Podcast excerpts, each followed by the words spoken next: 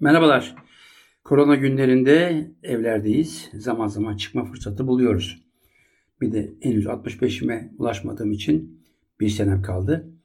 Ee, basın kartımın da avantajıyla zaman zaman fotoğraf çekmeye gidiyorum ama gerçekten uzadıkça insanların sinirlerinin ne kadar bozulduğunu, bu arada en önemlisi fiyatların, gıda fiyatlarının ne kadar arttığını birebir görüyorum, izliyorum. Evet, bugün bir e, lezzet kaynağı limondan bahsedeceğim. Nereden çıktı limon diyeceksiniz.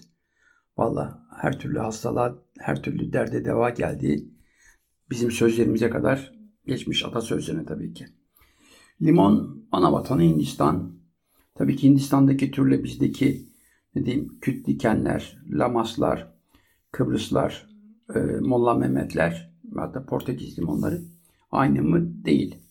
Çünkü kabuk şekli, ovalli, elips hali limona farklı biçimler verdiği gibi lezzeti de çok önemli. Çocukluğumda limon sadece belirli mevsimlerde gelirdi Siirt'e. Malum Siirt biraz daha uç coğrafya. E, limon yerine ekşi tadı sumaktan alırdık. Sumak, sumak da o bölgenin olmazsa olmaz vahşi bir bitkisi. Meyveleri mercimek büyüklüğünde. Biz onun toz halini kebapçılarda görürüz ama o da çok güzel bir e, meyvedir. Vahşi bir meyvedir ama gerçekten o da bir derde deva ilaç niyetine alınan bir gıda ham maddesi aynı zamanda bir katkıdır. Evet limon deyince valla aklıma öncelikle yemekler geliyor. Çünkü limonla yapılmayacak yemek yok kadar e, açıkçası yok yani. Limonla her türlü yemek yapabilirsiniz. Evet, limonun girmediği lezzet yok, salata yok, e, tatlı yok. Kabuğunu rendeleyin, suyunu için, kurutun, saklayın, dondurmasını yapın, muhteşem. Tabii ki yemeklerdeki limonun lezzeti çok farklı. Evet, uzak doğuda lime var, bir başka limon türü. Yine e, Güneydoğu Asya'nın özgün limon türlerinden daha yuvarlak. Türkiye'de de artık ağaçlarını bulup satın alma imkanımız var ama lime'ın tadı bu da hoşuma gidiyor. Hakikaten çok güzel oluyor. Özellikle Tay mutfağında lime. Evet bugün limonlu yemeklerden birkaç et yemeği, birkaç tavuk yani kanatlı hayvan, birkaç balık söyleyeceğim ama şimdi balığa limon konur mu konmaz mı hep tartışma konusu. Tabii ki güzel bir deniz levreğiniz varsa, muhteşem bir palamut varsa, iyi bir tekir varsa, bunlar güzel pişirilmişse limonu salatada koymanız, sadece salatayla yemeniz daha verimli olur. Ama en kötü şey bile limon daha yenilir hale getirir. Yeter ki dozunu iyi ayarlayalım. Yani hakikaten tadı da kaçırır. Öncelikle dilde damakta başlatır böyle sızlamalara. Sonra günün birinde fazlasını yediğinizde de dilinizde uçuklarla karşılaşma imkanınız olabilir.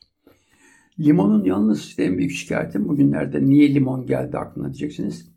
İstanbul'da pazar alışverişinde gerek ben gerek eşim limon aldığımızda ne yazık ki aldığımız limonun tadını damağımızda tutamıyoruz. Çünkü limona kokusunu veren kabuğundaki o sarı bölüm mumla kaplanıyor. Yani parafinle. Onu sıcak suya koyduğunuzda hemen görebilirsiniz, fark edebilirsiniz. Niye diye soracak olursanız Niye? Çünkü daha uzun süre o rengiyle dayansın diye. Şimdi başka ülkelerde böyle mi? Pazarlarda böyle değil. Pazarlarda siz daha iyi limonu alma imkanına sahipsiniz. Çünkü ulaşım politikaları belli, hal politikaları belli, pazarcı esnafının kar marjı belli. Arada da simsarlar yok. Yani benim partim, benim ailemden birileri gecelik kararnameyle limon tekelini eline alıp bir zincir e, mağaza adına limoncunun elinden çok ucuz fiyatlara toplayıp neredeyse onu batıracak kadar ucuz fiyatlara toplayıp onları böyle güzel depolarda bir güzel parafin gazıyla e, buluşturup tabii ki kimyasal ardından arzu ettiği şekilde piyasaya vermesi.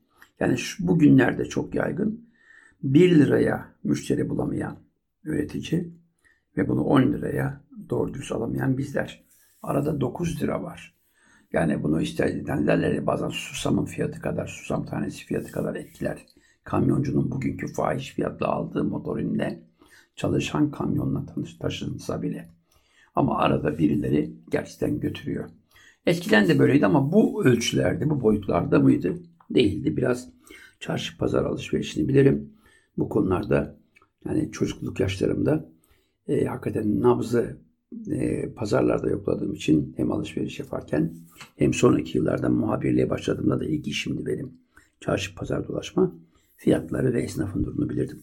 Hatta İstanbul'da hal mafyasının zaman zaman kavgalarına tanık olur.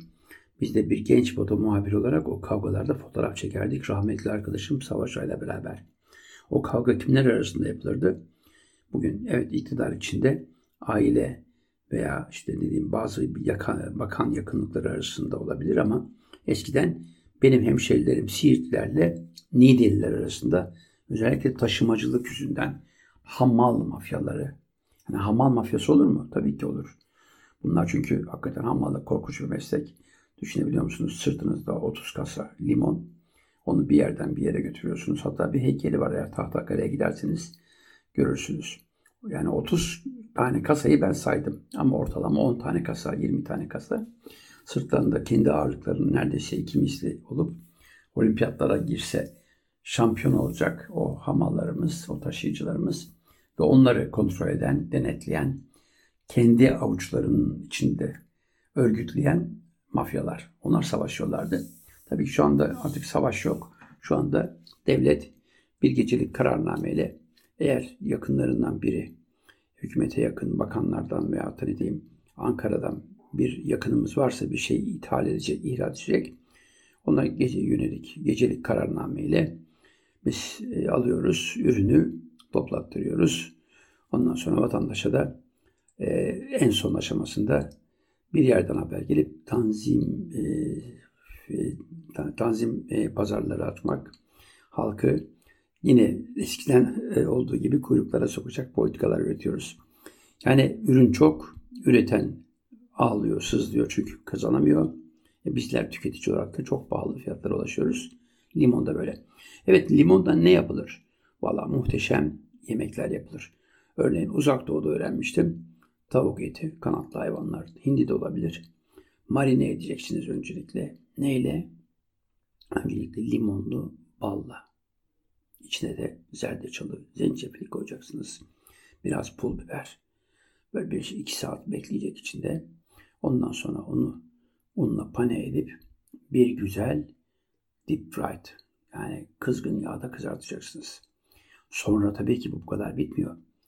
Bal ve limondan oluşan muhteşem bir içine yine biraz zerdeçal hatta bulabilirsiniz böyle safran benzeri bir e, gerçekten hoş bir tat bırakacak bir bitki. Onunla parfüme edip o kızarmış çıtır çıtır dışı çıtır olan pane tavuk parçalarını o limonlu balın içine koyduğunuzda olağanüstü güzel bir tavuk veya hindi.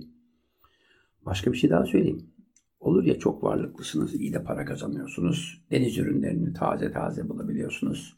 Karidesi böyle, böyle yapabilirsiniz.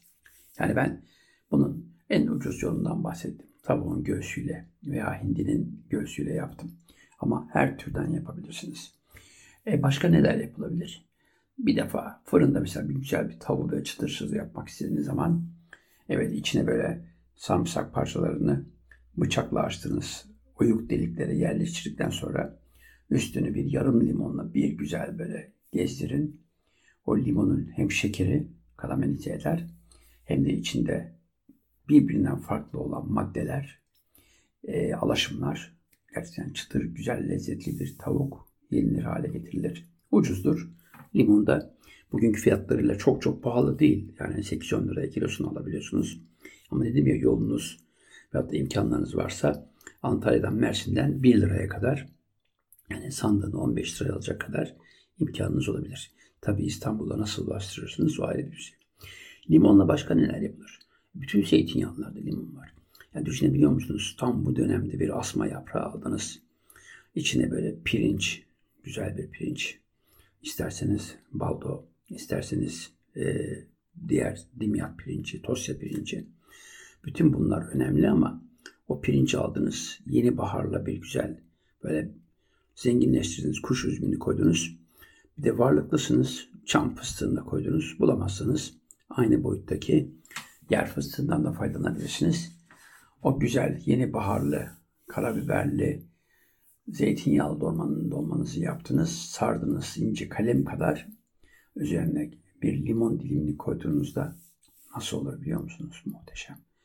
Başka neler de olur? Fırında yapacağınız her şeyde limonu kullanabilirsiniz. Yeter ki dilimini inceltin. Kabuğu mutlaka kalsın. Çünkü o kabuğunda asıl lezzet. Aradaki beyaz bölüm pek o kadar biliyorsunuz o sadece yani şey e, yenmeyecek bölüm. O hiç bize yararı olmayan bir bölümdür. Artık onu sadece e, eğer kabuğunu ince e, bir zar kadar e, ince kesecek bir aletiniz varsa bir e, salatalık e, üzerinde kesecek bıçak gibi ince bir bıçakla kesebilirsiniz. Veya rendeyle küçük parçalara bölerseniz çok ayrı bir lezzet alabilirsiniz. Peki suyuyla yapılacaklar? Valla özellikle bu sıcakların ani bastırdığı dönemde size limonata diyeyim. Limonata evet müthiş bir şey. O limonata limonu sıktınız. Kabuğunu yine rendelediniz. içine koydunuz. Birkaç tane de nane yaprağı. Şekerli değil. Varsa elinizde bal. Ucuzundan çiçek balı. Onunla bir tatlandırın. Tam da bu dönemde muhteşem bir içecek. Limon kaynatıldığında ne kadar çok şifa verdiğini bize çok farklı manilerde, şarkılarda, türkülerde hatırlatır her zaman. Ama gerçekten öyledir.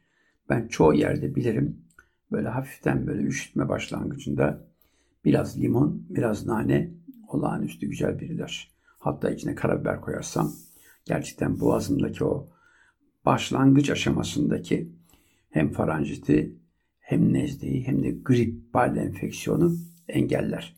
Güzel meyve. Tatlılarına gelince her şey. Yani bugüne kadar çok güzel limonlu kek yapmayı başaramadım ama gerek eşim, gerek kayınvalidem, gerek kız kardeşim çok güzel yapıyorlar. Ama yaparken dikkat edilmesi gereken birincisi kabuğu çok iyi rendelenecek. Suyu ölçülü konacak. Dozu önemli ve iyi pişecek. Hatta o dışındaki çıtır bölümüne o limon kabuğunu rendelediğiniz zaman onun pişme halinde vereceği zevk çok başka.